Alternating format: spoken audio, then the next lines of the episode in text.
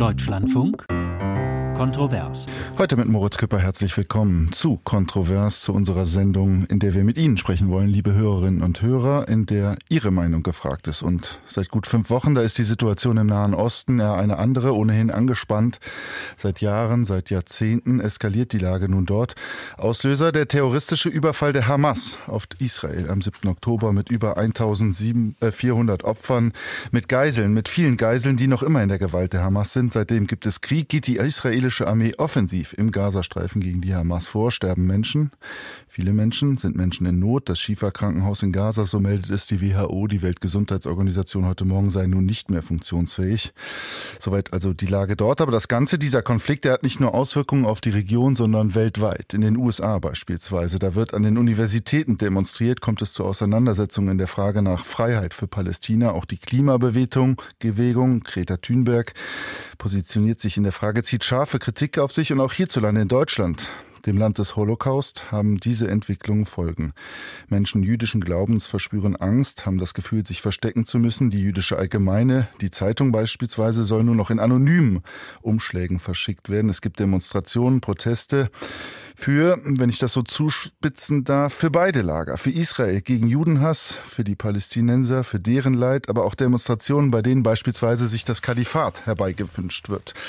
Zugleich fühlen sich Menschen mit muslimischem Glauben einem Generalverdacht ausgesetzt, wenn offensiv von ihnen, von deutschen Politikern, ein Bekenntnis zu Israel, zum Existenzrecht dort abverlangt wird. Und der türkische Präsident, Recep Tayyip Erdogan, der in der Vergangenheit schon häufiger für Unruhen, für Spannungen in Deutschland, über die türkischen Communities hierzulande, über die Moscheegemeinden gesorgt hat, der hat sich eindeutig positioniert, die Hamas als Freiheitskämpfer bezeichnet. Und er kommt in dieser Woche nach Deutschland, was wiederum auch Auswirkungen haben könnte. Also, wie umgehen damit? Nahostdemos, Alltagsangst, Erdogan-Besuch, wackelt die Integration Informationsgesellschaft? Das ist unsere Frage, unser Thema für die nächsten anderthalb Stunden. Darüber wollen wir sprechen. Beteiligen Sie sich gerne, indem Sie anrufen 00800 4464 4464. Das ist die Telefonnummer. Sie können uns eine E-Mail schicken, kontrovers.deutschlandfunk.de oder auch eine WhatsApp-Nachricht schicken. 0173 5690 322 lautet hier die Nummer. Und einiges ist auch schon bei uns gelandet auf dem Anrufbeantworter, den wir vor dieser Sendung geschaltet haben. Hören wir mal rein. Longen aus Trier. Ich sehe in Deutschland keine Integrationsgesellschaft mehr. Ich sehe zunehmend eine Separationsgesellschaft. Die verschiedenen Ethnien nehmen zusehends Abstand auf. Mein Name ist Manfred Walde. Ich rufe aus Sachsen bei Ansbach an. Die Integrationsgesellschaft wackelt. Sie hat schon längst riesige Probleme von der wir schaffen das Illusion, müssen wir uns schnell verabschieden. Die Situation im Land, in der EU, muss realistisch gesehen werden, nicht ideologisch. Wir sind als Staat, als Land, als Gesellschaft, als Bürger längst überfordert. Becker Berlin wackelt die Integrationsgesellschaft. Also die hat doch schon immer gewackelt. Das hat doch der Bürgermeister sogar von Neukölln gesagt, es geht eben doch nicht so einfach, wie man sich es denkt. Wenn ich aufgewachsen bin in einer Kultur, die Religion, ein wesentlicher Bestandteil einer Gesellschaft, nicht akzeptiert, sondern von Ungläubigen spricht und die Gewalt dann in dem Fall auch verherrlicht, auch wenn friedliche Aspekte mit drin sind, dann kann das ja gar nicht von einer Generation zur anderen klappen. Guten Morgen, Schulz aus Oberried. Die Integrationsgesellschaft existiert nicht mehr. Wir haben eine Million Menschen islamischer Herkunft, die überhaupt nicht bereit sind, sich bei uns zu integrieren. Ja, ich glaube, die Integrationsgesellschaft wackelt, weil man sich nicht getraut hat, in den letzten Jahrzehnten ein bisschen genauer hinzugucken und zu unterscheiden zwischen den friedliebenden Migranten, die sich gerne integrieren wollen, und denen, die nur hierher kommen, um ihre bösartigen äh, Projektionen umzusetzen. Es ist wichtig für diese Leute, die westliche Gesellschaft zu zerstören, denn die westliche Gesellschaft ist eine Bedrohung für jegliche solcher Organisationen. Westliche Gesellschaft als Bedrohung, eine Separationsgesellschaft ohnehin schon gekippt. Also das waren erste Meinungen, Eindrücke, Einschätzungen unserer Hörerinnen und Hörer. Auch darüber wollen wir gleich reden und wir haben auch, wie üblich, ja Gäste in unserer Sendung. In alphabetischer Reihenfolge sind das. Hakan Demir, SPD, er ist direkt gewählter Bundestagsabgeordneter aus Berlin-Neukölln, Mitglied im Innenausschuss und uns aus unserem Hauptstadtstudio zugeschaltet. Guten Tag. Guten Tag. Nathanael Neminski, CDU, Minister für Bundes- und Europaangelegenheiten in Nordrhein-Westfalen, jüngst selbst sehr aktiv im Dialog mit den Religionsgemeinschaften in seinem Bundesland. Er ist hier bei uns in Köln im Studio. Einen guten Tag. Guten Morgen. Und last but not least, Deborah Schnabel ist uns aus Frankfurt zugeschaltet, direkt aus der Bildungsstätte Anne Frank dort, die mit Bildungsarbeit für die Biografie das Schicksal Anne Franks im Nationalsozialismus für die Gegenwart sensibilisieren möchte. Sie ist Direktorin der Einrichtung. Guten Tag. Guten Morgen. Frau Schnabel, beginnen wir direkt bei Ihnen. Sie sind in Deutschland geborene Jüdin. Hat sich oder wie hat sich die Situation, die Diskussion hierzulande in den letzten ja, fünf Wochen verändert? Ja, diese Frage stellen Sie mir ja einerseits als Jüdin und andererseits als Direktorin der Bildungsstätte Anne Frank. Also ähm, ich nehme auch ja gerne auch, zwei Antworten. Ja, ja, wir sind deswegen möchte ich Ihnen auch gerne ähm, als beides antworten, denn wir sind nämlich äh, auch nicht erst seit dem 7. oder 8. Oktober damit beschäftigt, für ähm, den Antisemitismus in Deutschland zu sensibilisieren und mit Präventions- und Aufklärungsarbeit dem zu begegnen. Und gleichzeitig hat äh, die Qualität ähm, von antisemitischen Übergriffen, von Gewalt, Hetze und Hass äh, in dem letzten äh, über einem Monat auch deutlich zugenommen. Und ähm, ich persönlich als ähm, Jüdin merke das auch einfach in meinem Alltag und äh, in der Wahrnehmung der Qualität meines Alltages tatsächlich. Ähm, ich betrachte aber auch gleichzeitig mit Sorge, welche Diskussionen geführt werden ähm, und wie stark sich äh, das gesamtgesellschaftliche ähm, die, die gesamtgesellschaftliche Diskussion eigentlich gerade auch aufheizt und nicht unbedingt zugunsten der in, Deutschland lebenden Jüdinnen und Juden. Mhm.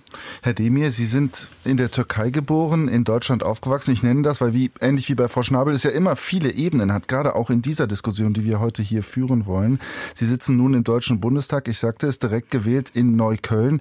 Wie nehmen Sie diese Debatte wahr? Wie wird diese Debatte auch bei Ihnen im Wahlkreis geführt? Ja, wir haben natürlich die Medienberichte gesehen, die am 7. Äh, Oktober erschienen sind. Es waren einige Menschen auf der Sonnenallee, viel zu viele leider, die sich darüber gefreut haben, was am 7. Oktober die terroristische Hamas gemacht hat. Und das ist eine Schande, das äh, sage ich hier und habe das auch sonst auch in den Gesprächen immer wieder auch gesagt. Aber diese Menschen, die auf diese Straße gegangen sind, sind nicht die Mehrheit in Neukölln. Sie sprechen nicht für Neukölln, sie sprechen nicht für Berlin, sie sprechen nicht für Deutschland. Aber wir müssen natürlich alles dafür tun, dass diese Menschen bestraft werden. Und zugleich müssen wir natürlich schauen, das gibt es ja auch jetzt mittlerweile, dass es natürlich verschiedene Arten von Demonstrationen gibt, aber die dürfen auf jeden Fall nicht so laufen, dass dort Menschen die, die Hamas gut finden, dass dort Menschen zum Kalifat aufrufen und die Gespräche, die ich führe, auch mit der muslimischen Gemeinde, mit äh, palästinensischen Vereinen bei mir in Neukölln, die lehnen auf jeden Fall die, die terroristische Hamas ab und sagen auch ganz deutlich, dass das auch nicht im Sinne der Palästinenser ist, dass mhm. das auch Feinde der Palästinenser sind. Mhm. Herr Leminski, Sie kommen aus Nordrhein-Westfalen, tragen hier Verantwortung. Gerade in NRW gab es zuletzt ja auch viele Demonstrationen, Kundgebungen. Wenn wir nach Essen schauen beispielsweise, da gab es am vorletzten Freitag eine islamistische Demo. Unter anderem, ich habe es eingangs gesagt, wurde da ja ein Kalifat gefordert. Gestern nun eine Solidaritätsbekundung mit Israel. Was hat sich hierzulande, wenn wir jetzt beispielsweise mal NRW, vielleicht auch Essen nehmen, was hat sich verändert? Ich glaube, es ist so, wie Frau Schnabel gesagt hat, die Situation ist sehr aufgeheizt. Scheinbare Selbstverständlichkeiten lösen sich auf, müssen wieder ausgesprochen diskutiert werden. Es muss ein gesellschaftlicher Konsens hergestellt werden vor dem Hintergrund der Debatte im Nahen Osten oder der, des Konflikts im Nahen Osten. Und für uns als Landesregierung ist wichtig zu sagen, man kann zum Konflikt im Nahen Osten unterschiedlicher Auffassung sein. Das ist ein komplexer Konflikt, der seit vielen Jahrzehnten schon schwelt. Aber zu den Gräueltaten der Hamas kann es nur eine Meinung geben. Und das ist etwas, was wir von allen gesellschaftlichen Akteuren erwarten an der Stelle ein klares Bekenntnis. Ich glaube, dass das auch die Voraussetzung ist, um dann mit Offenheit einander begegnen zu können. Das ist auch das, was ich im Dialog zwischen den Religionen so erlebe. Mhm. Jetzt gibt es Stimmen, ähm, die sagen, wenn Frank-Walter Steinmeier sich positioniert, ähnlich wie Sie das gerade getan haben, dieses Bekenntnis sozusagen abverlangt. Es gibt Stimmen, gerade aus dem muslimischen Raum, arabischstämmig, die sich dann eine Art Generalverdacht ausgesetzt fühlen, dass sie das extra noch betonen müssen, was für sie, so sagen sie es, ohnehin eine Selbstverständlichkeit ist. Können Sie diese Sicht nachvollziehen? Ich kann nachvollziehen, dass diese Frage auf Seiten der muslimischen Verbände auftaucht. Aber wir sind nun einmal in dieser Debatte und äh, die ersten Statements nach dem 7. Oktober waren eben von einer Beidseteritis, von einem Ja-Aber geprägt. Und das hat zu Misstrauen, das hat zu Fragen, zu Skepsis äh, geführt. Und insofern ist es umso wichtiger, dass es eben, dass die Verurteilung so klar und eindeutig ist. Dann allerdings stimmt auch, und dafür setze ich mich persönlich ja auch ein, dass wir Muslime in unserem Land nicht unter einen Generalverdacht stellen können. Was mir große Sorge bereitet, ist, dass die Radikalen und Extremen auf muslimischer Seite die vielen Hunderttausenden jungen Muslime in unserem Land, die freiheitsliebend, friedlebend ihr Leben hier leben wollen, in einen Identitätskonflikt bringen, indem sie die Gleichung aufstellen, wenn du Muslim bist, dann musst du für Gaza sein. Wenn du für Gaza bist, dann musst du gegen Israel sein. Wenn du gegen Israel bist, dann geh auf die Straße und bekenne das. Und das bringt viele junge Muslime in einen ganz, ganz schweren Identitätskonflikt. Da müssen wir äh, als Politik, aber auch als Zivilgesellschaft insgesamt zu beitragen, dass wir einerseits klar machen, wir stellen Muslime nicht unter Generalverdacht, aber es muss auch in dieser Zeit einen klaren, ausgesprochenen demokratischen Konsens in diesem Land geben, der ganz maßgeblich auch davon geprägt ist, dass Antisemitismus hier keinen Platz hat. Mhm. Herr Demir, nehmen Sie das bei sich in Neukölln jetzt auch als Beispiel? Wir haben hier gerade über Essen gesprochen, ähm, aber nehmen Sie das bei, bei sich wahr, dass sich Menschen dort unter einen Generalverdacht gestellt äh, fühlen, dass ihnen etwas abverlangt wird, was für Sie eigentlich eh normal ist? Ja, von einigen wird mir das berichtet, beispielsweise die Möglichkeit in den Schulen, ähm, zum Beispiel die Palästina-Flagge zu verbieten, wenn das den Schulfrieden stört. Das ist etwas, womit einige Schülerinnen und Schüler gehadert haben, weil sie gesagt haben, was hat denn jetzt diese Palästina-Fahne mit der Hamas zu tun? Da gab es schon kritische Stimmen, die ich auch äh, verstehen kann. Die Flagge diese Flagge hat nichts mit der Hamas zu tun und ähm, die sollte auch ganz legitim sein, wenn man sie ähm, zeigen möchte. Und ähm, da merke ich schon, und es gab auch einige, die zumindest am Anfang, weil äh, von den 88 Demonstrationen, die angemeldet worden sind, in Anführungsstrichen pro-palästinensische Demonstrationen wurden 22 äh, bislang verboten. Sogar kam es zu dem Gefühl, dass man gesagt hat, ich kann jetzt gar nicht auf die Straße, um zu sagen, dass ich trauere um die äh, Menschen, die gerade in Gaza sterben.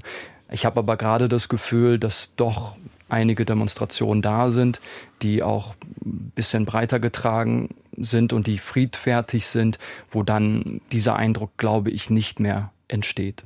Mhm. Frau Schnabel, Sie haben gerade eben davon gesprochen, dass Sie Antisemitismus, ähm, ja, dass Sie sich damit schon länger beschäftigen, dass es den in der deutschen Gesellschaft gibt, dass sich die Debatte aber jetzt auch in den letzten Wochen äh, nach diesem 7. Oktober noch einmal aufgeheizt hat. Ähm, wenn Sie dieses Spannungsfeld, was es ja, glaube ich, ist, also das Abverlangen eines Bekenntnisses auf der anderen Seite gegen das, gegen diesen Generalverdacht, ähm, wenn Sie das sehen, passt das mhm. zueinander oder bleibt das immer ein Spannungsfeld? Also ich glaube, es bleibt, es bleibt immer eine Spannung äh, enthalten und wir haben es einfach aktuell mit einer unglaublich großen Gleichzeitigkeit zu tun. Und ähm, wir sehen ja, dass das, äh, was am 7. Oktober passiert ist, auch gerade von vielen an den extremen ähm, Rändern instrumentalisiert wird, sowohl von den ähm, rechtsextremistischen äh, Stimmen als auch von islamistischen Stimmen, als auch von linksextremistischen äh, Stimmen, wird dieser Nahostkonflikt für die eigenen Interessen und Botschaften instrumentalisiert. Und darunter leiden eigentlich die, die ähm, empathisch sein wollen, die mitfühlen, die äh, Betroffenheiten haben in diesem Konflikt und gehen praktisch auch in diesen lauten Stimmen unter. Das schürt einerseits ähm, Sorgen, nicht gehört zu werden, die eine eigene Meinung nicht bekennen zu können, ähm, nicht genug Empathie zu bekommen für die eigenen äh, Leiden und Opfer. Und andererseits ist es einfach eine Zeit, wo ähm, logischerweise aufgrund dieser ähm, dieser Gewalt und dieses Ausmaßes dieses Terrorangriffs und der folgenden antisemitischen Gewalt und Hetze in Deutschland auch einfach sehr viel Misstrauen besteht. Und es gilt jetzt auch, sich ähm, nochmal gegenseitig äh, zu bestätigen, auf was wir uns geeinigt haben. Und ich verstehe alle, die ähm, denken, ach, wieso eigentlich wieder? Das ist doch für mich selbstverständlich. Und gleichzeitig ist einfach die Welt, und das sehen tatsächlich viele jüdische Menschen nach dem 7. Oktober so, eine andere geworden nach dem 7. Mhm. Oktober. Und da gilt es einfach, diese Vertrauensverhältnisse nochmal neu zu festigen, um äh, gemeinsam weiterzugehen. Mhm. Ich habe jetzt erste Mails hier bekommen, unter anderem von Werner Bauer, der schreibt, natürlich wackelt die Integrationsgesellschaft nicht. Es hat sie halt nie so gegeben, wie sie heute notwendig wäre. Die Parallelgesellschaften waren unter sich und hatten nur wenig miteinander zu tun. Mittlerweile sind aber die Menschen mit Integrationshintergrund nicht mehr zu übersehen, selbst in kleinen Dörfern nicht mehr. Und dann haben wir versäumt, Klarheit zu schaffen. Soweit also die Mail von Werner Bauer, die Meinung dort. Und ich nehme noch Roland Schweizer dazu, der uns ebenfalls geschrieben hat. Die Frage ist letztlich doch, doch, wo sind generell die Grenzen für den Zusammenhalt in einer komplexen, offenen, pluralistischen Gesellschaft? Welches Ausmaß an Vielfalt, wie viel Heterogenität, wie viel Multikulti verträgt die deutsche Staats- und Gesellschaftsordnung? Herr Leminski, das ja, ist eine sehr, sehr grundsätzliche Frage. Haben Sie eine Antwort? Also erst einmal teile ich den Eindruck der beiden Hörer, dass wir den Diskurs darüber, was unser Land ausmacht, welche Werte für uns konstitutiv sind, wieder stärker tatsächlich führen müssen. Das ist ja das, was auch Frau Schnabel gerade eben nochmal gesagt hat. Das ist dieses Momentum der Versicherung, was wir gerade brauchen. Und das muss man auch denen erklären, die sich davon angegriffen fühlen, wie etwa den muslimischen Vertretern. Äh, wir haben nun einmal äh, die Gleichzeitigkeit der Krisen insgesamt, sicherheitspolitische Erschütterungen, eine Migrationskrise mit vielen Identitätsfragen, verbunden mit wirtschaftlicher Schwäche, heißt Arbeitsplatzverlustängsten. Das alles ist ein sehr, sehr gefährliches Gemisch. Und da ist aus meiner Sicht gefragt, dass die gesellschaftlichen Akteure dazu beitragen, Ruhe echte Befriedung dadurch beizubringen, dass man Klarheit herstellt. Und deswegen sage ich auch, Dialog ist notwendig, aber nur auf der Grundlage von Klarheit. Und ähm, deswegen ist es so wichtig, dass wir diese Fragen wieder austragen. Und es ist schon wahrscheinlich nicht unzutreffend der Eindruck, dass wir in den letzten Jahren vielfach diesen unangenehmen, unbequemen Fragen zu sehr aus dem Weg gegangen sind als Gesellschaft. Äh, und wir müssen das jetzt austragen. Und da will ich auch ganz klar ein realistisches Erwartungsmanagement betreiben, das ist etwas, was uns noch viele Monate und Jahre beschäftigen wird. Und deswegen sage ich auch immer, bei alledem, was jetzt gesagt wird, aktuell zu den Dingen, die auf unseren Straßen passieren, da gibt es natürlich zum einen kurzfristige Instrumente, die wir zur Anwendung bringen müssen. Aber klar muss uns sein, die gesellschaftliche Befriedung dahinter, die wird uns noch länger beschäftigen und die geht nur dadurch, dass wir diesen Konsens herstellen. Für mich ist das Grundgesetz mit seinen Werten der Kanon, auf dem man sich da verständigen kann und muss. Und wir haben das in Nordrhein-Westfalen, um das an einem Beispiel festzumachen, ja. an Nordrhein-Westfalen haben wir das beim Thema islamischen Religionsunterricht dadurch gemacht, dass wir den Verbänden, die mitwirken, abgerungen haben in der letzten Legislaturperiode, dass sie das unterschreiben. Und ich glaube, wir müssen beim Thema Existenzrecht Israels den Gedanken Staatsräson zu Ende deklinieren und das auch expliziter in solche Diskussionen und Verbindlichkeiten mit reinnehmen. Nehme ich den Punkt direkt auf, Herr Demir. Sie können dann auch generell antworten, wir sind ja noch in einer Art Bestandsaufnahme, aber ist es das richtig, solchen Verbänden ein solches Bekenntnis, wie Herr Leminski das gerade sagt, abzuverlangen? Sind wir da denn nicht direkt schon wieder bei einer Art Generalverdacht? Ich würde nochmal zu dem Punkt Einwanderungsgesellschaft ähm, da nochmal was ja, dazu sagen, weil jetzt auch die äh, vielen, die angerufen haben oder das, was wir jetzt gerade gehört haben, sehr negatives Bild ne, genau. geschrieben haben, genau, ein sehr negatives Bild der Einwanderungsgesellschaft haben. Ich meine, die Person, die gesagt oder geschrieben hat, äh, wenn ich draußen bin, sehe ich Menschen mit Migrationsgeschichte oder dass, dass man das sogar im Dorf irgendwie sieht. Ähm, es ist genauso in Krankenhäusern, wenn Sie Ärztinnen und Ärzte haben, Krankenschwestern haben, da sind auch Menschen mit Migrationsgeschichte. Wenn Sie in ein Taxi steigen, sehen Sie einen einen Menschen mit Migrationsgeschichte. Und das ist ja ähm, äh, tausendmal, eine Million Mal oder 10,5 Millionen Mal, wenn Sie wollen, weil das ist die Zahl der erwerbstätigen Menschen mit Migrationsgeschichte in Deutschland, die das Land genauso am Laufen halten wie alle anderen. Das muss man auch immer wieder äh, sehen oder in der Politik, im Journalismus. Da sind Menschen, die teilweise selber als Geflüchtete in dieses Land gekommen sind und jetzt hier daran arbeiten, dass die Demokratie in dieser Gesellschaft gestärkt wird. Und darauf müssen wir natürlich auch immer wieder blicken. Auch Aber wenn, geschieht das nicht genug mit Kampagnen hab, aller Art? Hab, hab nicht den Eindruck. Also jetzt zum Beispiel jetzt ja auch die, die letzten 20, 28 Minuten. Wenn ich das jetzt nicht angesprochen hätte, glaube ich nicht, dass es jetzt jemand angesprochen hätte, dass auch Integration millionenfach geglückt ist ähm, vermutlich in meinem Fall genauso wie in vielen, vielen, vielen anderen Bereichen. Mhm. Sie haben es am Anfang gesagt, ich bin äh, Enkel eines, eines äh, Gastarbeiters, der ist hier hingekommen, um zu arbeiten, weil man ihn auch eingeladen hat. Und es kommen auch viele, viele andere Menschen. Wir brauchen sie auch. Aber es gibt Probleme auch in Deutschland, die müssen wir natürlich anpacken. Ich bin auch dafür, auch im Einbürgerungsrecht zu sagen, wer rassistisch ist, wer antisemitisch ist, das muss äh, geklärt werden und diese Person soll nicht eingebürgert werden. Da sind wir auf jeden Fall einig. Mhm. Herr Leminski, Frau Schnabel, ich komme gleich auch noch zu Ihnen. Herr Leminski wollte eben, glaube ich, erwidern. Ja, Herrn Demir, ich habe ja gerade eben schon selber gesagt, wir haben eben diese hunderttausenden jungen Muslime, die freiheitsliebend und friedlebend in unserem Land sein wollen. Insofern genau die geglückten Integrationsfälle, Herr Demir, äh, habe ich gerade eben selber auch thematisiert. Und meine Sorge ist nämlich, dass in dieser jetzigen Situation diese geglückte Integration dadurch gefährdet wird, dass sie sozusagen vor eine scheinbare Entscheidung gestellt werden. Und das darf nicht sein. Mhm. Die Diskussion, Sie merken das, sie nimmt langsam Fahrt aus. Dennoch, die Welt draußen, sie bleibt natürlich auch nicht stehen. An dieser Stelle unterbreche ich daher kurz, denn um halb elf kommen hier im Deutschlandfunk wie gewohnt die Nachrichten. Wir sprechen gleich in fünf Minuten weiter. Nahostdemos, Alltagsangst, Erdogan-Besuch. Wackelt die Integrationsgesellschaft. Unser Thema in Kontrovers.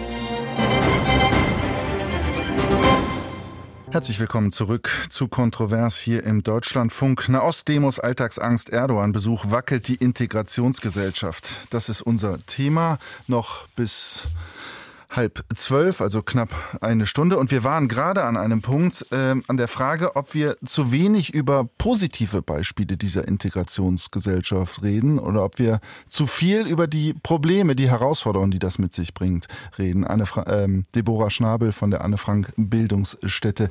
Wie fällt Ihre Antwort auf diese Frage auf?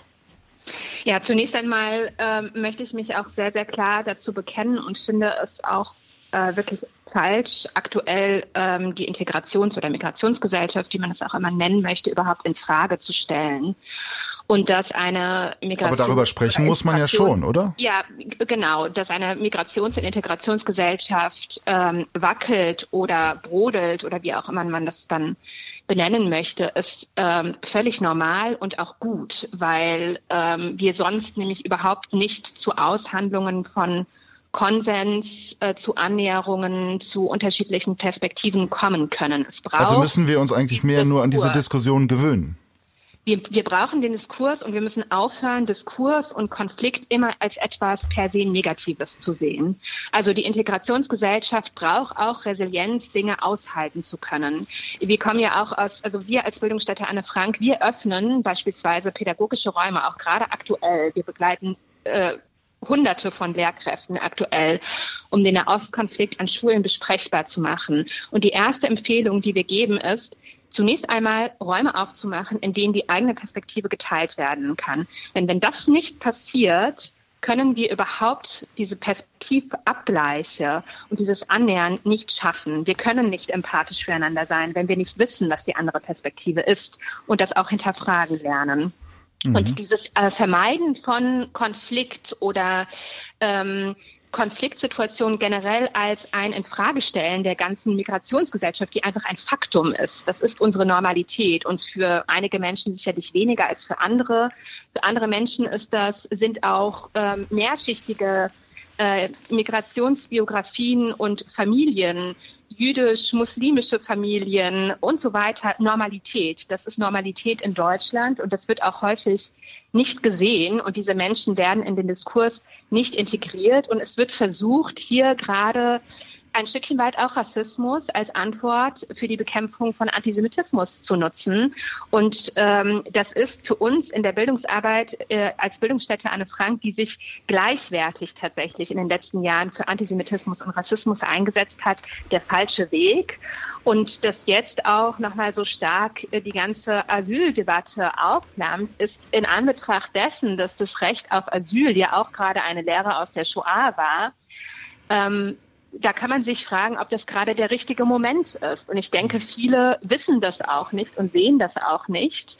Ähm, wie stark das zurückgeht, ähm, dieses Recht auf Asyl und ähm, was es auch bedeutet, das heute in Frage zu stellen. Mhm. Das sind, Sie zeigen das gerade auf in Ihrem Beitrag, viele, viele Fragen, die sich da stellen. Kontrovers ist eine Hörerin, eine Hörersendung. Wir haben einen Hörer in der Leitung. Herr Hautdörfer aus Heidelberg ist uns zugeschaltet. Guten Tag. Guten Tag. Was ist Ihr Anliegen? Naja gut, das, wenn man diesen Begriff sieht, dann habe ich schon meine Probleme, weil man muss sich dann fragen, ist es eine reine sachliche Feststellung? Wir sind eine Integrationsgesellschaft mhm. oder ist es sozusagen appellativer Begriff, ihr müsst euch integrieren, whoever that may be, wer das auch immer sein mag. Und ich habe das Gefühl, dass es eher zu diesem, ich meine, das drastisch sagen, politischen Kampfbegriff geworden ist. Ja. Da gibt es welche, die haben sich nicht integriert. Da stellt sich die Frage, was, wohin soll ich integrieren? Wohin? Gibt es ein, eine festlegbare Verhaltensweise, äh, an der sich alle ausrichten müssen? Ja, ich meine, das mhm. ist ja, das ist nicht verständlich. Und dann kann man sagen, ja, wir haben unsere Werte. Also gut, dann kann man sich auf die Verfassung berufen. Mhm. Und dann stellt sich aber dann doch konkret die Frage, dass doch Millionen von Deutschen sind, die unter dieser Kategorie überhaupt nicht integriert sind in unserer Gesellschaft. Ja? Sonst würden sie ja nicht rechtsradikale Parteien wählen. Was machen wir mit denen? Und die sind ja vielleicht die viel größere Gefahr äh, akut im Augenblick für unser politisches System als andere, weil es ist doch klar, kein, kein ein, ein, Islamist wird in Deutschland keine Mehrheit finden politisch für mhm. irgendwas. So, und äh, das heißt, die Frage ist, ob wir nicht akzeptieren müssen, dass Integration zunächst mal eine individuelle, eine ganz individuelle Entscheidung ist, wie man da, wie man sich integriert, was man darunter versteht, und dass man dann auch, äh, sag mal, Strukturen schafft, die den Menschen helfen, das zu tun. Ich meine, die Anne Frank Gesellschaft ist eine Möglichkeit. Man könnte zum Beispiel auch die Kita-Pflicht oder Kitas anbieten und noch mehr machen oder integrative Schulsysteme machen, mhm. wo einfach das auch mal äh, dann äh, in, insgesamt äh, geschieht und sich auch mal verpflichten, in der Politik äh, also solche Begrifflichkeiten wie alle Muslime oder das auf diese alle Muslime zu reduzieren, ist doch im Augenblick gängig, ja. Dass man auch nicht differenziert zwischen einzelnen Aktionen und, und einer Gesamtheit von Millionen Menschen, die hier leben, sondern immer alle gleich in, in Gesamthaftung nimmt. Das ist auch eine Frage, äh, wenn man integrieren will, kann man das, darf man das auch nicht tun. Also ja. Herr Horteffer, ja. Vielen Dank. Da waren ganz viele Punkte drin. Ähm, Herr Demir, ich würde Sie gerne äh, wieder in die Runde äh, holen. Ähm, Herr Hortöfer hat es angesprochen. Ich subsumiere das jetzt mal viele Themen angesprochen. Ähm, Sie können sich auch was aussuchen. Aber was, was verstehen Sie unter Integration? So habe ich ihn verstanden. Ja, wir können auch einfach Teilhabe sagen. Teilhabe im Arbeitsmarkt, Teilhabe im Bereich Bildung, Teilhabe äh, im Bereich äh, Politik aber auch der, die absolute Forderung, die können wir als Gesellschaft aufstellen, die stellen wir auf, dass äh, jemand, der zu uns kommt, beziehungsweise hier aufwächst, egal jetzt, ob äh, die Eltern aus der Türkei, aus Marokko in dieses Land gekommen mhm. sind oder schon immer hier gelebt haben, unser Anspruch ist es, dass die Person die freiheitlich-demokratische Grundordnung hier respektiert, achtet, die Menschenwürde achtet. Das ist schon etwas, wo ich jetzt nicht sagen würde, das ist jetzt ein individueller äh, Integrationsprozess, da lassen wir jetzt irgendwie Raum, sondern das ist der Anspruch, das ist in der Schule, in der Kita muss das äh, vorangebracht werden, mit durch politische Bildung bis ins äh, Erwachsenenalter hinein. Ähm, ansonsten ähm, ist das das, was wir auf jeden Fall fordern können. Und wie gesagt, die Teilhabe auf, ähm, auf dem Arbeitsmarkt, im, im, im, Bereich Bildung, das ist etwas, was wir, was wir auch ähm, Aber ist das nicht ein zweiter Schritt? Der es kommt jetzt natürlich drauf an. Also ich meine, Sie haben Menschen, die jetzt als Fachkraft nach Deutschland kommen, ja. die ähm, da gibt es auch entsprechende Prüfungen im Visa-Verfahren. Wie, wer ist diese Person? Gibt es ähm, entsprechende Einträge? Wir gucken schon, äh, wer diese Person ist. Äh, und dann in, integriert sich die Person in, in, im Bereich Arbeit, im Bereich äh, Bildung. Aber das und war wenn, doch, entschuldigen Sie, wenn ich Sie da hm? unterbreche, aber wir haben gerade eben auch kurz das, das Wort viel über die Gastarbeitergeneration gesprochen. Da ging es dann darum, dass diese Menschen hier arbeiten, aber es wurde doch auch, das ist glaube ich, so habe ich es zumindest wahrgenommen, Konsens, sich zu wenig dann um die weitere Integration über diese als Arbeitskraft äh, hinaus äh, gekümmert, oder? Richtig, richtig. Deshalb äh, gibt es ja seit mehreren ähm, Jahren Integrationskurse und entsprechende Orientierungskurse, wo wir sagen, äh, da sollen Menschen hin, äh, die die Sprache schnell äh, lernen, die auch ähm, verstehen, äh, wie das Grundgesetz, wie die Spielregeln hier in diesem Land sind. Das, da haben wir auf jeden Fall aus der Vergangenheit gelernt und müssen das auch weiter ausbauen. Äh, es ist da auch noch nicht genug. Wir sind ja letztes Jahr um eine Million Menschen angewachsen durch unter anderem die ukrainischen Geflüchteten und dieses Jahr werden ja auch noch ähm, etwa 300.000 Menschen Menschen in, in Deutschland zusätzlich dazu kommen. Deshalb ist es ganz wichtig, dass wir diese, diese Strukturen innerhalb der Gesellschaft ausbauen. Vielen Dank, Herr Demir. Ähm, wir haben noch einen weiteren Hörer in der Leitung, Herr Kaplan aus Stuttgart. Guten Tag. Guten Tag. Hallo. Wie ist Ihre Sicht über die Diskussion, die wir gerade führen? Mhm. Herr Kaplan? Ja, Herr Kupfer, ich höre Sie. Genau. Wie ist Ihre Sicht? Ich habe Sie gerade gefragt. Ja, also meine Sicht ist es, äh, dass man hier in Deutschland, wenn wir alle miteinander seit äh, einiger Jahrzehnten friedlich und auch ganz friedlich miteinander leben, dass man das auch aufrecht erhalten sollte und für beide Seiten eine Gefühl der Sicherheit und der Gesetzmäßigkeit geben sollte, weil ein Gefühl der Unsicherheit und Gesetzlosigkeit auch die anderen wiederum, die eine oder die andere Seite unglücklich oder sich unsicher fühlen lassen würde. Mhm. Herr Kaplan, die Leitung ist leider sehr schlecht. Vielleicht können Sie noch mal anrufen oder wir probieren es auch noch mal. Aber ich nehme den Ball jetzt auch noch mal auf.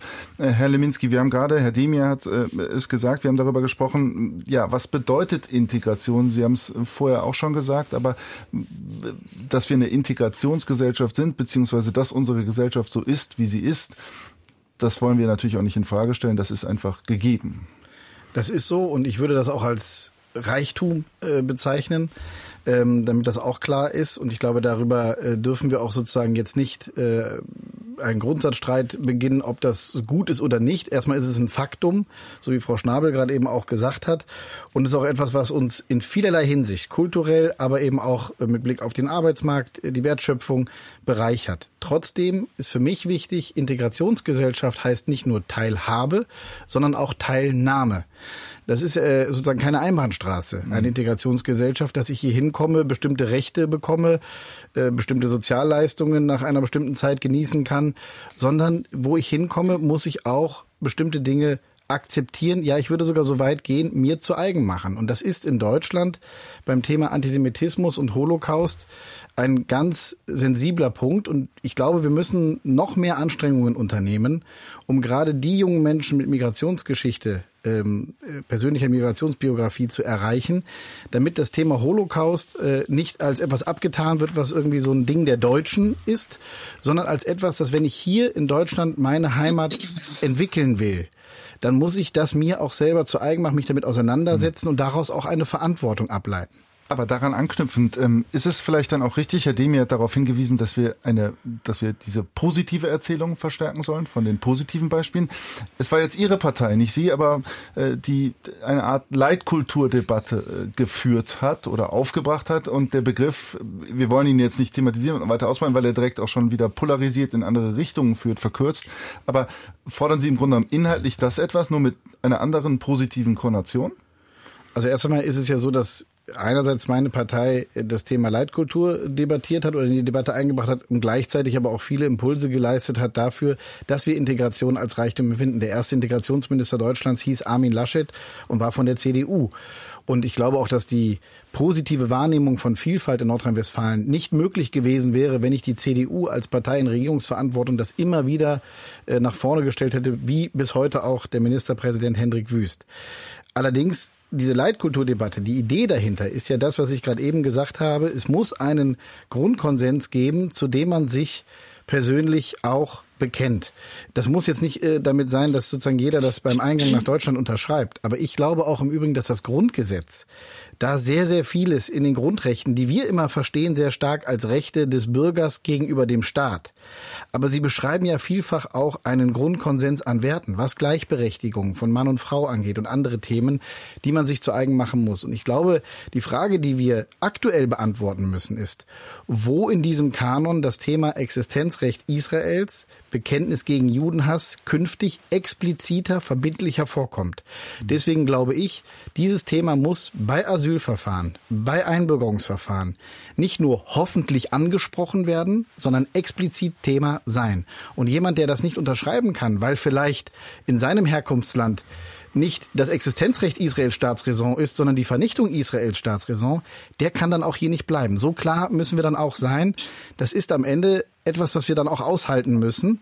Nur, ich will mal sagen, das Thema Staatsräson, wir sagen das zu keinem anderen Land in der Welt. Dann muss das auch irgendeine Konsequenz haben. Und da verstehe ich auch, dass seitens der jüdischen Mitbürgerinnen und Mitbürger an dieser Stelle jetzt auch eine Erwartungshaltung an uns als Gesellschaft und Staat gerichtet wird. Frau Schnabel, ja. wenn Sie bei sich in der Bildungsstätte, Sie sagen das ja, diese Diskursräume öffnen, wenn Sie da zuhören, wenn man das gerade hört, was Nathanael Leminski gerade gesagt hat, Staatsräson, das Existenzrecht Israels, äh, Menschen äh, die hierzulande leben, wohnen, arbeiten wollen, sich integrieren wollen, kann man denen das abverlangen? Ja, ich würde gerne darauf nochmal reagieren, ähm, weil es auch wird ja auch Sie. dieser Tage wird ja sehr oft, ne? also für, von der Staatsräson, ähm, Annalena Baerbock hat gesagt, dieser Tage sind wir alle Israelis und so weiter. Und es entsteht dann doch der Eindruck, dass viele ähm, hier in Deutschland lebende Menschen, egal äh, welche Hintergründe sie haben, gar nicht so genau wissen, was dahinter steht. Also mit was das gefüllt werden kann. Um was geht es da eigentlich? Und ähm, da muss ich dann doch wirklich auch nochmal auf die vergangenen zehn Jahre zurückblicken und auch einfach feststellen, dass ähm, wenn es jetzt darum geht zu bewerten, in welches Land und in welche Kultur ähm, neue Menschen hier nach Deutschland kommen, müssen wir faktisch feststellen, dass jüdisches Leben hier in Deutschland nach wie vor ähm, sehr wenig sichtbar ist, dass es hier einen Nährboden für Antisemitismus gibt wir hatten zuletzt ähm, die Pandemie, in denen antisemitische Verschwörungsideologien aufgeflammt sind, in denen wir ähm, antisemitische Aussagen, Zeichen, Symboliken, Verschwörungsideologien auf unseren Straßen tagtäglich beobachten konnten.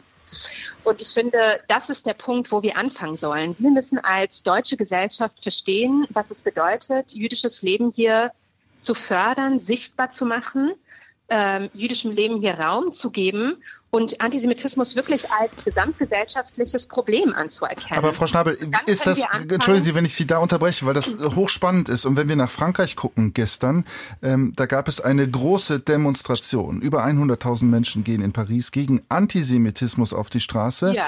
Und an der Spitze steht Marine Le Pen, Frontfrau der Rechten. Und sie punktet. Äh, und der Spiegel nennt das Ganze der Tag, an dem Marine Le Pen für Juden wählbar wurde. Ist ja, das natürlich. auch eine Gefahr, dass dann sozusagen andere Lager, man kann auch sagen die Falschen, das sozusagen jetzt für sich nutzen? Na, selbstverständlich. Also wir hatten ja den 8. Oktober, also der Tag, in dem die AfD in äh, Hessen und Bayern äh, hohe Zustimmungswerte erreicht hat und die AfD sich direkt äh, nach dem Anschlag am 8. Oktober in äh, den Politikrunden ähm, den Moment genommen hat, um sich an die Seite, äh, vermeintlich an die Seite von den jüdischen Menschen und gegen die Muslimen hier im Land zu stellen. Natürlich, das meinte ich vorhin damit, dass es instrumentalisiert wird und das ist sehr gefährlich. Und natürlich ist die AfD nicht wählbar für jüdische Menschen hier in Deutschland.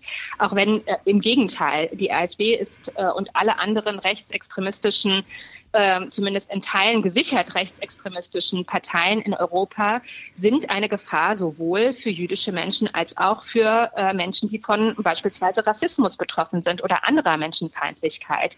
Und diese, es braucht ja diesen diese gemeinsame Solidarität, diese gemeinsame, dieses gemeinsame Bekenntnis zur Demokratie, an dem wir in den letzten Jahren gearbeitet haben, ähm, wo wir versucht haben, gesellschaftliche Spalte zu verhindern beziehungsweise eine, eine breite gesellschaftliche Solidarität entstehen zu lassen und ein klares Bekenntnis gegen rechts. Mhm. Und das ist etwas, was wir auch bröckeln sehen, was hochgefährlich ist in einer Zeit, wo, ähm, wo rechte Akteure immer mehr Zustimmungswerte gewinnen. Mhm. Herr Demir, ich habe das jetzt gerade, dieses Beispiel aus, aus, aus Frankreich genannt.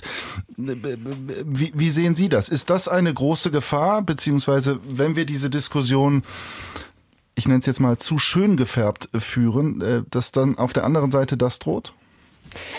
Also wir bekommen das natürlich jetzt auch im Bundestag mit und äh, da wird es auch kontrovers diskutiert, dass die AfD jetzt ähm, sich als äh, Vorkämpferpartei äh, gegen Antisemitismus darstellt, aber wir wissen auch, dass äh, das sehr viel Scheinheiligkeit auch ähm, in sich hat und das äh, kommunizieren wir auch im Parlament und das kommuniziere ich auch überall sonst, äh, wenn man sich die Corona-Demos, Verschwörungstheorien, Antisemitismus und die entsprechenden Codes sich anguckt, da sind die äh, AfD-Abgeordneten auch immer ganz weit äh, äh, vorne äh, dabei.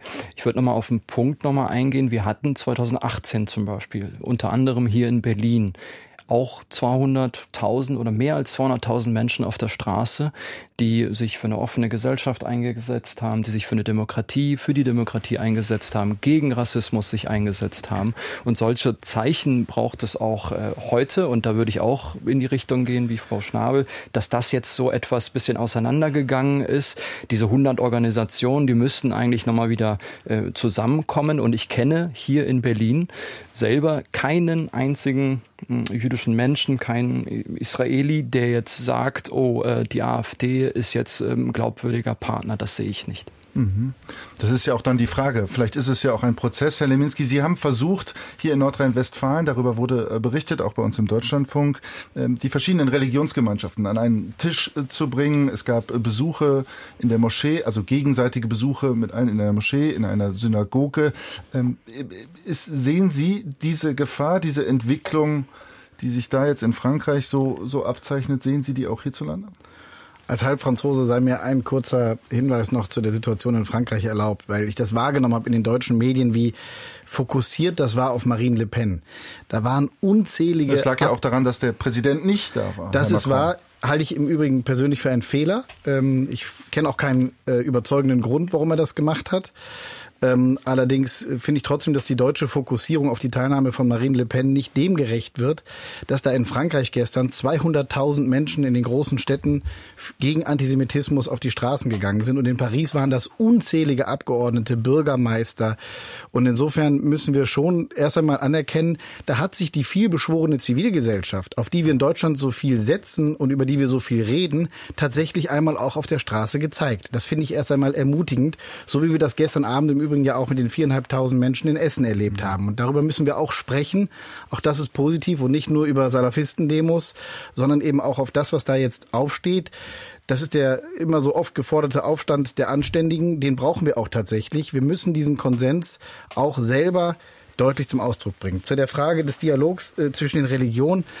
Mir ist wichtig, dass wir auf diese Herausforderungen durch die Hamas-Terroristen nicht einfältig reagieren. Was wollen die Hamas-Terroristen? Die wollen doch, dass wir nicht mehr miteinander sprechen die verschiedenen Teile der Gesellschaft, die verschiedenen Religionen und Kulturen, sondern nur noch voneinander Schablonen, Stereotypen haben und dann übereinander sprechen. Und deswegen habe ich in unserem Verantwortungsbereich als Landesregierung, ich als Minister, der ich zuständig bin für die Religionsgemeinschaften, meine Verantwortung darin gesehen, diesen Dialog nicht nur nicht abreißen zu lassen, sondern ihn jetzt umso mehr zu intensivieren, um Räume für Begegnung zu schaffen und nicht zuzulassen, dass durch das Schweigen Meinungen übereinander entstehen, die letztlich eine dauerhafte Befriedung unmöglich erscheinen mhm. lassen. Aber wie glaubwürdig ist das, äh, was Sie da gemacht haben, wenn man sieht, dass äh, die DITIB beispielsweise eine Organisation hierzulande, ähm, muslimische Organisation, ähm, die Moscheen unterhält, dass die im Grunde genommen ja aus der Türkei äh, gesteuert wird von der staatlichen Religionsbehörde dort und da es da dann im Nachgang zu ihrer Aktion auch wiederum Äußerungen gab, die analog zu dem, was der Präsident Recep Tayyip Erdogan gesagt hat, die Hamas seien Freiheitskämpfer. Also erst einmal habe ich mich darüber gefreut, dass ja deutschlandweit anerkannt worden ist, dass es äh, wohl wenige so klare Erklärungen gegen den Hamas-Terror gab, wie die vom 16. Oktober bei uns in der Staatskanzlei mit den vier. Das war jetzt Verbänden. aber nicht die Frage. Auf die komme ich auch, denn es ist ja auch kein Geheimnis, dass dieses Bekenntnis mindestens von einigen eher abverlangt werden musste. Daraus haben wir auch kein Geheimnis gemacht. Der Umgang damit im Nachgang ist in der Tat sehr unterschiedlich. Es gibt Verbände, die haben diese Erklärung auf ihren Internetseiten veröffentlicht, an ihre Gemeinden geschickt, wie der Zentralrat der Muslime, wie die VEKZ. Aber es gibt genauso Verbände wie etwa die DITIB, die eine sehr andersartige Kommunikation nach innen hinein an ihre Mitglieder und Gemeinden machen. Und da habe ich auch im Nachgang sehr deutlich formuliert, a, unsere Erwartung, dass hier nicht mit zweierlei Zunge gesprochen wird und b, dass man verstehen muss bei der DTIP, dass gerade wenn der Dianet-Chef Erbas aus, aus Ankara solche menschenverachtenden, geschichtsvergessenen, ja ekelhaften Äußerungen über Juden macht, wie er das nun leider jeden Freitag tut, dass das mhm. zur Folge hat, dass wir in Deutschland völlig zu Recht ein klares Bekenntnis der DITIB abverlangen. Und wer sich da jetzt als Opfer dann geriert, der muss aushalten, dass eben oberste Vertreter einfach eine Position vertreten, die wir hier nicht akzeptieren können. Und deswegen steuern wir da auf einen Konflikt zu, den wir noch austragen müssen. Das meine ich auch damit, wenn ich sage, Staatsräson zu Ende denken. Mhm. Wir haben eine Mail bekommen von Andreas Hiller. Er schreibt genau passend zu diesem Punkt. Welcher Staat kann es sich leisten, große religiöse Verbände wie die DITIB wie trojanische Pferde in seinem Inneren agieren zu lassen, ohne genau zu wissen, was da passiert? Herr Demir, was würden Sie Herrn Hiller antworten? Ja, wir haben auf jeden Fall ein Problem bei der Finanzierung von ja, Moscheegemeinden in, in Deutschland, bei der Ausbildung von Imamen. Ähm, ich glaube, da hätten wir vor Jahren viel, viel stärker agieren müssen, dass ähm, wir sagen, dass die Menschen, die hier ähm, predigen, ähm, auch hier ausgebildet äh, werden, auch dann hier auch eine Akzeptanz erfahren. Das ist äh, beispielsweise äh, bei der DIDIB nicht der Fall. Die Wer Finanzierung fordert? Der deutsche Staat, die Communities? Wen also das fordere ich jetzt, ja. Also der, der, der Staat, die, die, die, die Politik, wir haben ja auch äh, ähm, die, die ersten Imam-Ausbildungen, die müssen dann natürlich aber auch äh, in den entsprechenden äh, Moscheen dann auch eingesetzt werden und auch akzeptiert werden. Natürlich die, die, die Gemeinden, ich will aber auch nicht sagen, jeder, jeder Imam, der irgendwie im Nachgang nach Deutschland gekommen ist. Wir haben beispielsweise in Neukölln ähm, Imam Sabri, der auch direkt in den ersten Predigten ähm, den, den Terror verurteilt hat äh, in, seiner, in seiner Gemeinde selbst auf Deutsch und Arabisch dann die Predigt äh, gehalten hat. Das sind auch äh, Zeichen ähm, und das ist auch wichtig, mhm. um da voranzukommen. Nahostdemos Alltagsangst Erdogan Besuch wackelt die Integrationsgesellschaft. Das ist unser Thema in Kontrovers. Hier folgen jetzt die Nachrichten und ab 5.11 Uhr hören wir uns dann wieder. Weiter mit Moritz Küpper im Studio. Willkommen zurück zu unserer letzten, ja, knappen halben Stunde von Kontrovers. Nahostdemos, Alltagsangst, Erdogan-Besuch wackelt die Integrationsgesellschaft. Das ist unser Thema heute. Zu Gast Hakan Demir, SPD. Er ist Mitglied im Innenausschuss des Deutschen Bundestages. Nathanael Leminski, CDU, Minister für Bundes- und Europaangelegenheiten in Nordrhein-Westfalen. Und Deborah Schnabel, Direktorin der Bildungsstätte Anne Frank. Sie können weiterhin noch anrufen. 25 Minuten haben Sie noch. 00800 4464 446 4 lautet die Telefonnummer. Kontrovers.deutschlandfunk.de die E-Mail-Adresse und Sie können uns auch WhatsApp-Nachrichten schicken. 0173 56 90322 lautet da die Telefonnummer. Ja, wir wollen auch gucken, wie kann Zusammenleben gelingen. Frau Schnabel, bei der Bildungsstätte, Sie haben eingangs auch schon gesagt, Sie wollen Diskursräume, Diskussionsräume, die Sichtweisen hören stelle ich mir das so vor als ein sehr mühsames Geschäft in diesen Tagen und Wochen? Ja, es ist, es ist mühsam, es ist, es ist sehr anstrengend. Ähm, man muss auch einfach viel aushalten können. Aber um die Bundeskanzlerin so. zu zitieren, alternativlos? Es ist alternativlos, ähm, weil es der einzige Weg zur Annäherung ist. Also ähm, es ist eine Zeit, wo gerade ähm, einfach sehr viele unterschiedliche Perspektiven, Generationen, Migrationsbiografien ähm, und aktuelle Zustände der Gesellschaft zusammenkommen.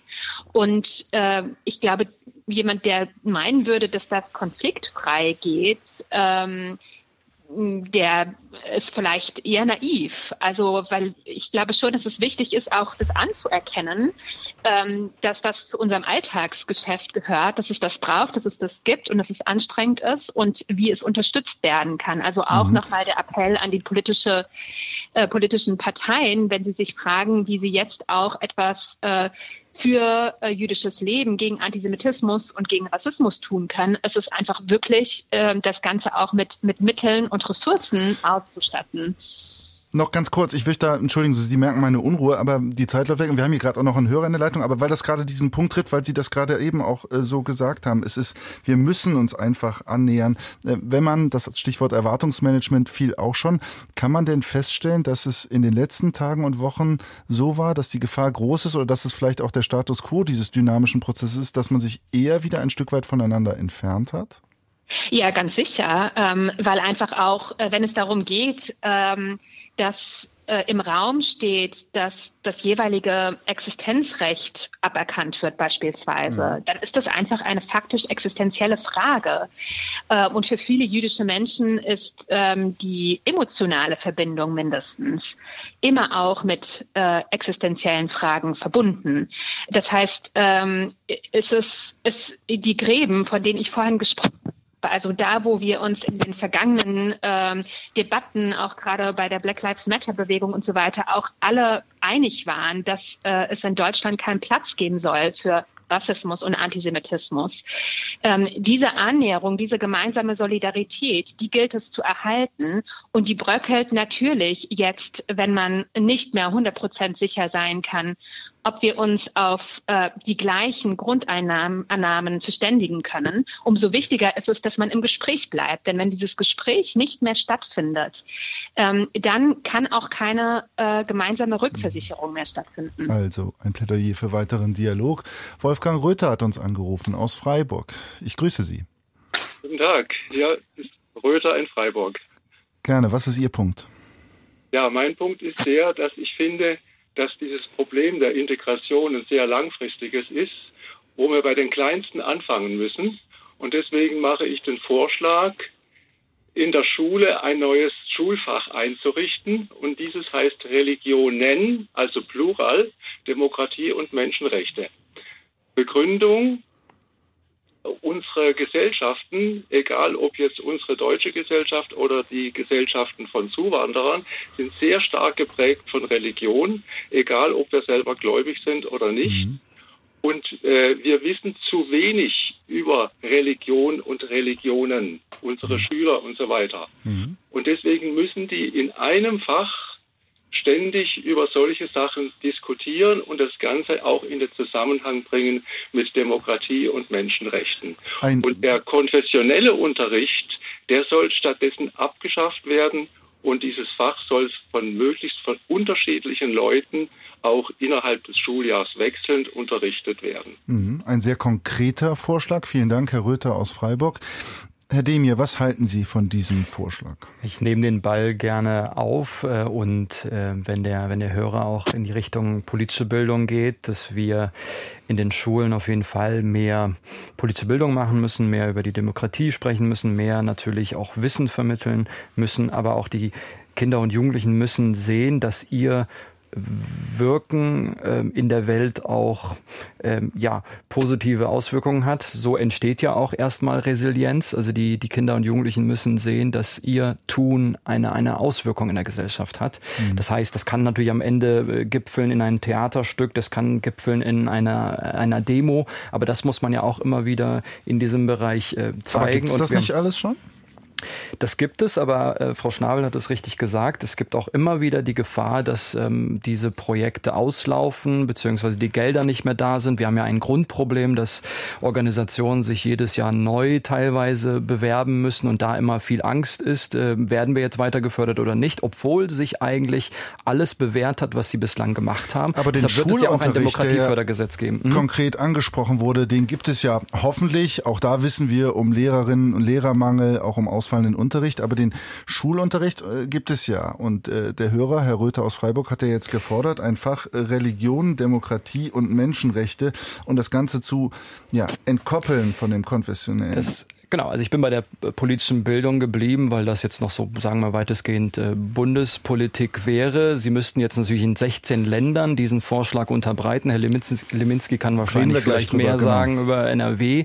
Ähm, darüber kann man diskutieren, wie wir über viele Sachen diskutieren. Ich glaube, der einfachere Weg wäre, wenn wir viel stärker in, in die Schulen, den, den, den Bereich, den Punkt politische Bildung rein, reingeben, auch außerschulische äh, Bildungsprojekte mit reinnehmen. Mhm sagt Hakan Demir, SPD-Bundestagsabgeordneter. Herr Leminski, die Länder sind angesprochen. Herr Röther aus Freiburg hat gesagt, er würde gerne ein Fach Religion, Demokratie und Menschenrechte und gleichzeitig den konfessionellen Religionsunterricht, den es ja gibt, neben auch Geschichtsunterricht und anderem, den würde er abschaffen wollen.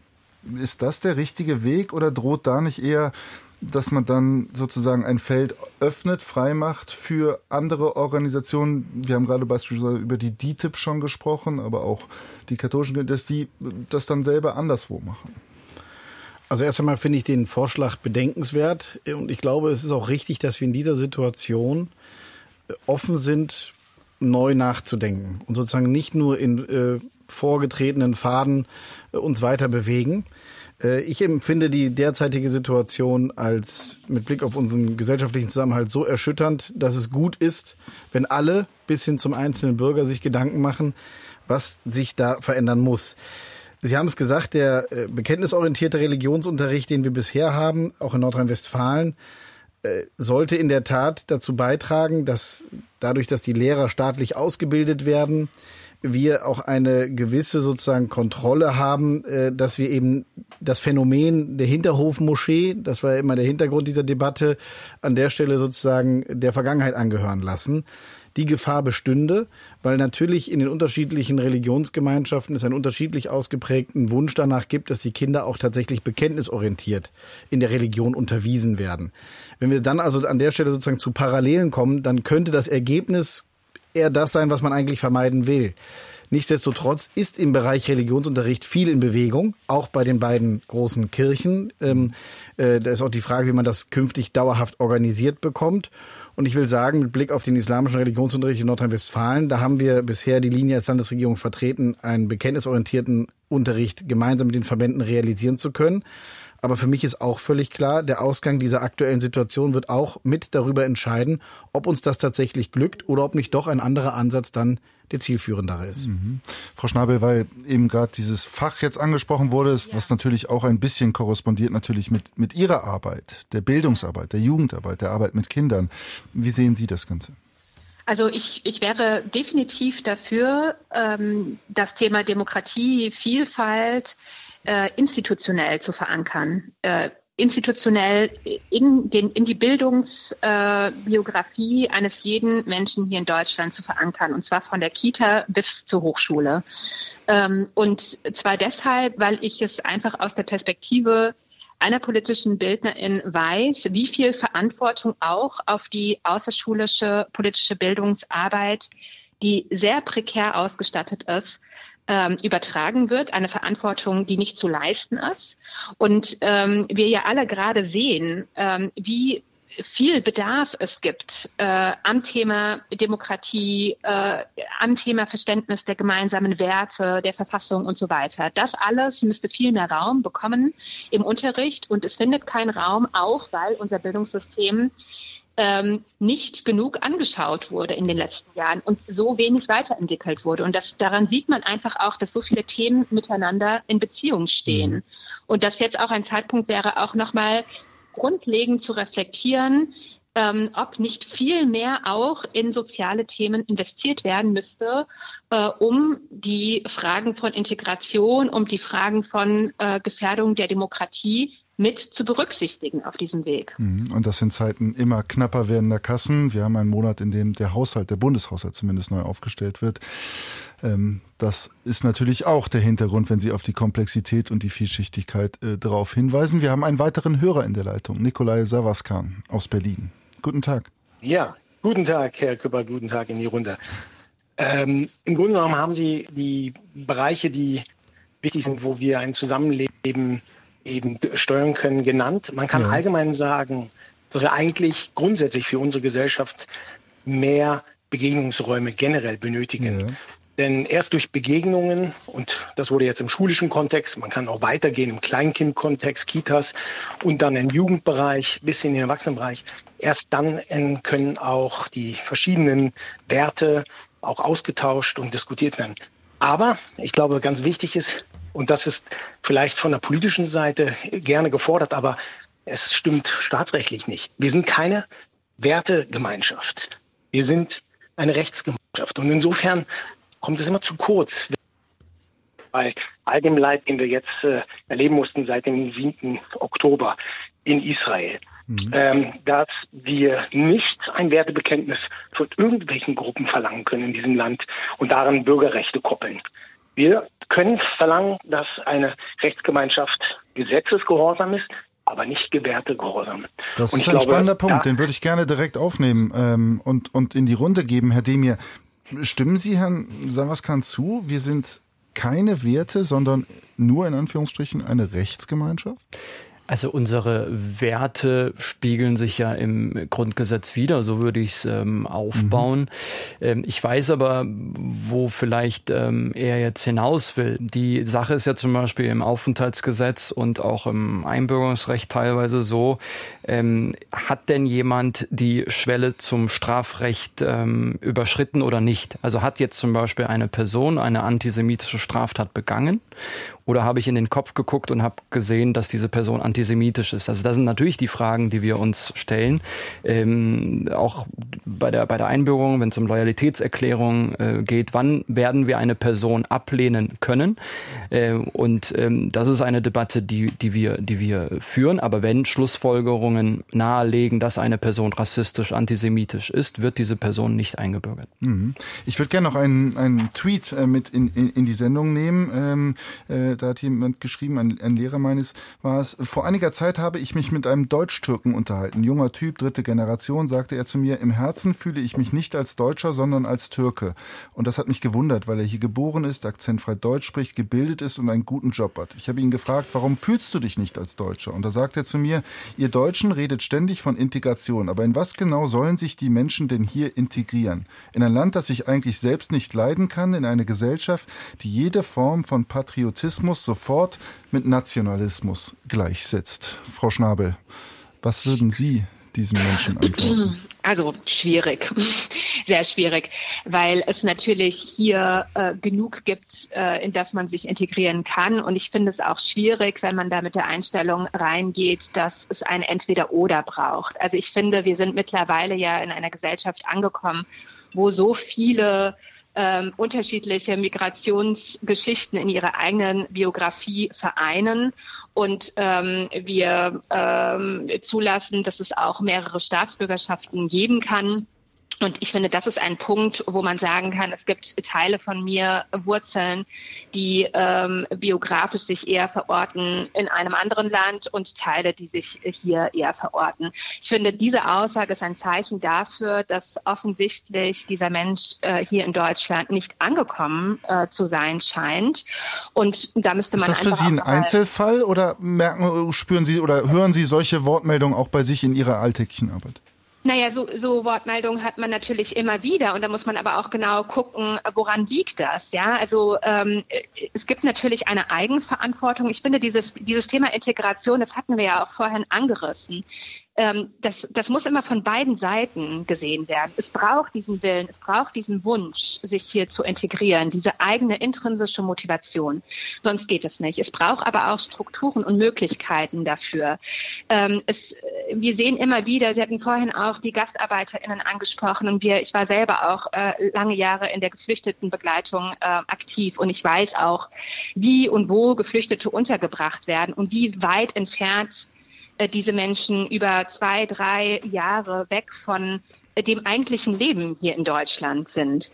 Und das sind einfach ähm, Strukturen und Gegebenheiten, die es einem auch schwer machen, überhaupt im Kontakt diese Gesellschaft hier zu fühlen. Also zu fühlen, was es ausmacht, in Deutschland zu leben, was uns als Deutsche hier ausmacht. Das muss spürbar sein. Das muss geöffnet werden für Menschen, die zuwandern. Und das wird zu wenig äh, gemacht. Und wenn das trifft auf eine intrinsische Motivation, kann es funktionieren. Mhm. Herr Leminski, Herr Savaskan, der Hörer gerade, hat davon gesprochen, dass wir keine äh, Werte, sondern eine Rechtsgemeinschaft sind. Ich habe jetzt diesen Tweet damit zitiert. Wohin soll man sich denn integrieren in eine Gesellschaft, die sich im Grunde genommen, ich verkürze das jetzt selber, nicht leiden kann? Also erst einmal kann ich die Unterscheidung zwischen Rechts- und Wertegemeinschaft so nicht mittragen. So wie Herr Demir das genannt hat mit dem Grundgesetz. Ja, ich halte das für eine künstliche Trennung. Mhm. Also unsere Rechts, unser Rechtssystem ist natürlich geprägt von dahinterstehenden Werten. Die könnte man jetzt lange ausführen, aber die Sendezeit würde das nicht hergeben. Aber natürlich müssen wir uns auch der Frage stellen, kommen grundlegende Werte in unserem Rechtssystem ausreichend zur Geltung? Und das ist der Punkt, wenn ich an den Ausgangspunkt unserer Diskussion zurückgehe, nämlich die Frage Antisemitismus, Existenzrecht Israels, weshalb ich glaube, dass wir an dieser Stelle zu einer anderen rechtlichen Normierung kommen müssen. Das heißt zum Beispiel Paragraph 130 Volksverhetzung, da muss explizit enthalten sein, jemand, der sich gegen das Existenzrecht Israels für Judenhass äußert, begeht in diesem Land den Straftatbestand der Volksverhetzung. Dann müssen wir da klarer werden, weil es ist schon richtig, was dieser Lehrer da schreibt, dass oder ich zumindest nehme es in meinen Gesprächen auch so wahr. Ich bin ja auch unterwegs im Ruhrgebiet und spreche dort mit vielen jungen Menschen, gerade jetzt vor der Europawahl. Und diese Frage, in was integriere ich mich hier? Was ist hier eigentlich, was ist hier sozusagen ähm, Sache? Und was Sie sehen das hier? als einen Hilferuf? Das ist schon, glaube ich, bei vielen äh, die ernsthafte Frage. Und dass wir dann in Deutschland mit unserer eigenen Identität, mit unserem eigenen Land, mit Patriotismus hadern, ist jetzt auch ehrlicherweise ein offenes Geheimnis.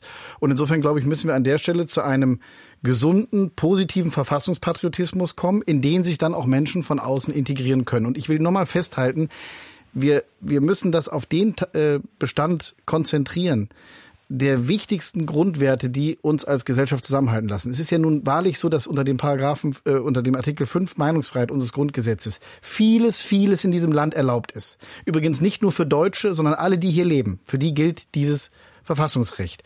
Und davon machen ja auch viele leidlich Gebrauch in diesem Land. Aber diese Vielfalt ist nur deshalb möglich, weil es einen Grundkonsens gibt in den Kernwerten und der muss auch unumstößlich sein und der muss auch durchgesetzt werden. Und für mich gehört das Existenzrecht Israels und das Bekenntnis gegen Judenhass dazu. Mhm. Herr Demir, begegnen Ihnen in Ihrem Wahlkreis in Neukölln eigentlich auch diese Fragen nach dem Land, in das man sich integrieren soll, was sich selber nicht leiten kann? Ja klar gibt es diesen typischen Satz, ähm, was soll ich jetzt noch machen? Ich bin doch jetzt integriert, ich arbeite hier, habe eine Familie, bin, bin zur Schule hier gegangen, bin hier sogar geboren. Es gibt schon einige, die sagen, ich bin doch jetzt schon Berliner oder Neuköllner oder Kreuzberger. Äh, und äh, teilweise kommt es ja auch bei mir noch vor, dass äh, Menschen sagen, sie sind ja Türke. Und ähm, ich meine, ähm, ich bin Bundestagsabgeordneter, deutscher Bundestagsabgeordneter mit türkischen Wurzeln. Mhm. Aber ich, da ist auch noch etwas, wo, wo ich manchmal auch spüre, ähm, da, da, da ist man noch nicht. Ähm, ist das so nur weit, eine Bildungslücke sagt, sozusagen dann? Ja, ich, ich, das ist me meistens auch nichts Böses, ähm, aber ähm, ich glaube schon, dass einige die Akzeptanz in der Gesellschaft nicht sehen. Also es ist eine Selbstverantwortung, äh, wie es Frau Schnabel nochmal gesagt hat. Aber es ist auch ein Punkt, ähm, wie, wie äh, werden Menschen eigentlich auch von der, sagen wir mal in Anführungsstrichen, Mehrheitsgesellschaft wahrgenommen. Und da müssen beide Seiten sich äh, zueinander schneller bewegen und auch natürlich akzeptieren, dass halt Deutschland halt so ist, wie, wie, wie Deutschland gerade ist, dass es Menschen gibt, die ähm, türkische Wurzeln haben, ähm, marokkanische Wurzeln haben und jetzt Politik machen machen, äh, deutsche Bundestagsabgeordnete sind oder halt ganz normal bei der Post arbeiten, im Krankenhaus arbeiten. Äh, und ich glaube, ähm, beide Seiten müssen sich da bewegen, dass die eine Seite sieht, doch, da ist doch ein Deutscher, so, Punkt. Äh, und die andere Seite äh, dann auch sieht, okay, ich bin jetzt hier so viele Jahre, ich bin Berliner, ich bin auch Deutscher, aber ich muss jetzt nicht alles, äh, meine ganze Kultur weglassen, sondern ich kann hier ganz offen auch sagen, dass ich äh, Arabisch spreche, Türkisch spreche, äh, Englisch spreche, all diese Sachen. Und ich glaube, dann funktioniert es auch. Mhm, recht knapp noch, weil die Zeit uns auch wegläuft. Dennoch, es steht jetzt an. Wie soll Deutschland oder wie groß ist Ihre Sorge vor dem Besuch des türkischen Präsidenten Recep Tayyip Erdogan hier in Deutschland in diesen Zeiten jetzt, über die wir gerade gesprochen haben, wissend aus der Vergangenheit, dass er damit durchaus auch ja, ich nenne es jetzt mal gespielt hat, aber durchaus auch die Gruppen gegeneinander aufgebracht hat. So war es zumindest dann im Ergebnis zu sehen. Also er wird auf jeden Fall einige Menschen auch hier in Berlin mobilisieren, die, die auf die äh, Straße gehen. Wir stellen fest, dass er Menschen anspricht mit äh, seiner Art von Politik und äh, Identitätsvorstellungen. Ähm, das ist aber ein kleiner Teil. Wir haben drei Millionen Menschen in, in Deutschland, die türkische Wurzeln haben. Und es wird dann immer wieder gesagt, aber da haben doch jetzt alle den Erdogan gewählt. Da will ich auch noch mal kurz äh, herunterbrechen. 1,5 Millionen davon waren überhaupt wahlberechtigt mhm. und davon die Hälfte hat überhaupt dann gewählt. 50 Prozent, 750.000. Und dann, wenn man sich das anguckt, haben 500.000 Menschen hier in Deutschland Erdogan gewählt. Das ist eine hohe Zahl. Äh, aber es spricht also nicht Ihre für Sorge die anderen. ist nicht so groß. Er wird Menschen mobilisieren und es, ähm, es ist nicht so zuträglich für den Zusammenhalt in Deutschland, aber ich hoffe, dass die äh, Mehrheit äh, sich da nicht einlullen lässt. Herr Leminski, ist es ein Fehler, dass der türkische Präsident in dieser Woche kommt? Es gehört zur Diplomatie dazu, auch mit solchen zu sprechen, deren Position man nicht teilt, ähm, die man mitunter auch ablehnt. Und ich glaube oder ich hoffe, dass die Bundesregierung die Gelegenheit nutzt, dem türkischen Präsidenten nicht nur zur Lage im Nahost zu befragen, sondern ihm auch klar mitzuteilen, dass wir seine Äußerungen zum Thema Juden, zum Thema Israel äh, explizit ablehnen. Mhm. Frau Schnabel, ist unsere Gesellschaft resilient genug für einen solchen Besuch in dieser Woche? Ja, ich glaube, das ist sie und äh, der Besuch alleine wird äh, auch nichts Großartiges mehr verändern, denn er, man hat ja gesehen in den letzten Wochen, dass er ja wie kein anderer eigentlich seine Haltung äh, zu diesem Konflikt nach äh, aktuellen Meinungsumfragen äh, verändert, vom äh, ersten Angebot der Vermittlung äh, bis hin zum klaren Bekenntnis, dass die Hamas äh, FreiheitskämpferInnen sind und das äh, trägt er ja schon bereits in die Welt. Umso wichtiger ist es jetzt auch ein, ein eine klare Haltung von deutscher Seite zu zeigen, wenn er hier zu Besuch kommt. Mhm. Dann ganz kurz zum Abschluss, ähm, weil wir gerade bei Ihnen sind. Ein Thema war auch Alltagsangst. Ähm, vielleicht ganz kurz, in 20 Sekunden ist es schwierig, aber wie kann es gelingen, diesen Menschen die Alltagsangst zu nehmen? Welchen Menschen? Naja, die, die Menschen. sich jetzt ausgesetzt fühlen, den jüdischen Menschen, aber vielleicht auch anderen. Ja, also das, das kann nur mit ähm, klaren Maßnahmen passieren. Also wir müssen wirklich dieses Thema, ähm, lassen Sie uns bei der Staatsräson beispielsweise bleiben. Wir brauchen jetzt wirklich deutliche Maßnahmen. Es wird sehr viel mhm. darüber gesprochen, was sich verändern muss. Es wird sehr wenig tatsächlich getan. Und äh, das sehen natürlich jüdische Menschen auch. Ähm, die wissen, dass beispielsweise auch ähm, dieser Konflikt irgendwann auch aus den Schlagzeilen Stück für Stück verschwindet verschwinden wird, wie wir das auch nach anderen Konflikten kennen. Der Antisemitismus aber bleibt. Und ähnlich fühlen es auch muslimische Menschen oder Menschen mit einer Zuwanderungsgeschichte. Mhm. Äh, insofern appelliere ich wirklich jetzt daran, dass äh, nachhaltige Maßnahmen äh, folgen und da ist vor allem auch die Politik gefragt. Das waren die letzten Worte in unserer Sendung Kontrovers von Deborah Schnabel von der Bildungsstätte Anne Frank. Zu Gast war Natalia Leminski, Minister in Nordrhein-Westfalen und der SPD-Bundestagsabgeordnete Hakan Demir. Ich danke Ihnen allen sehr für diese Runde und wünsche noch einen guten Tag.